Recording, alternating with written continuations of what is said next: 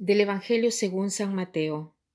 En aquel tiempo Jesús dijo a sus discípulos, Ustedes son la sal de la tierra. Si la sal se vuelve insípida, ¿con qué se le devolverá el sabor? Ya no sirve para nada y se tira a la calle para que la pise la gente. Estamos siempre en el discurso de la montaña y Jesús ahora hace una comparación eh, entre sus discípulos y la sal de la tierra.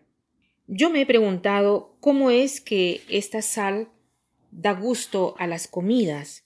La sal, para darle gusto eh, a la comida, no se puede concentrar en un solo punto porque de otra forma no sería gustoso sino disgustoso, porque la sal en concentración lo vuelve de una manera que no se puede comer.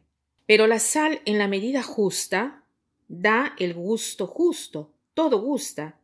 Entonces, nuestra presencia, porque Jesús nos está comparando con la sal de la tierra, quiere decir que nuestra presencia debe gustar. Hagámonos entonces una pregunta. Yo, mi presencia en la comunidad, en la familia, en el trabajo, ¿es una presencia que da gusto, que gusta a los demás?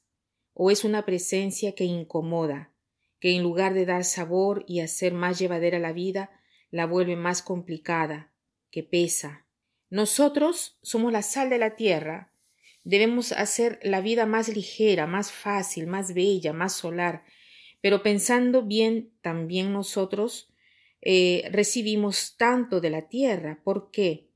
Porque cuando uno, como sal, da gusto a la comida, la comida hace tu vida preciosa, te da la posibilidad de desarrollar tu misión, de ser tú mismo, o sea, cuánto nosotros debemos a todo el mundo, a los demás. Es por eso que Pablo VI ha querido subrayar en el documento conciliar Gaudium et Spes que no sólo lo lo que hace la Iglesia para el mundo, sino lo que el mundo hace por la Iglesia.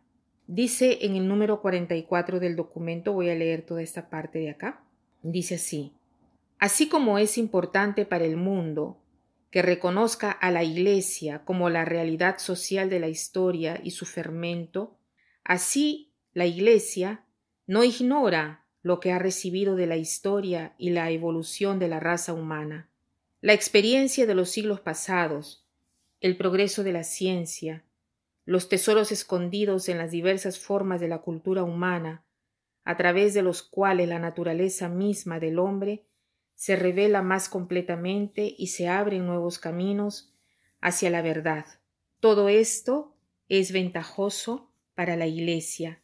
Es el deber de todo el pueblo de Dios, especialmente de los pastores y teólogos, con la ayuda del Espíritu Santo, escuchar con atención, discernir e interpretar los diferentes idiomas de nuestro tiempo. Con gratitud siente que recibe en su comunidad no menos que en sus hijos individuales, ayuda variada de hombres de todos los niveles y condiciones.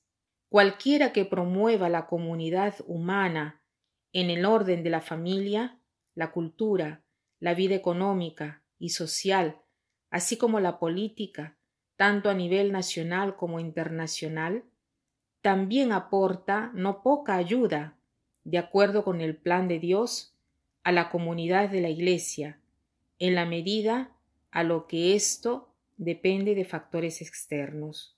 De hecho, la Iglesia confiesa que ha obtenido muchos beneficios e incluso puede provenir de la oposición de quienes se oponen o la persiguen. Entonces, la Iglesia está agradecida del mundo. También nosotros, cristianos, debemos estar agradecidos de las personas con las cuales intercambiamos, de los cuales esperamos hacerle la vida más simple, más fácil, más alegres. Así ellos nos permitirán de desarrollar nuestra misión.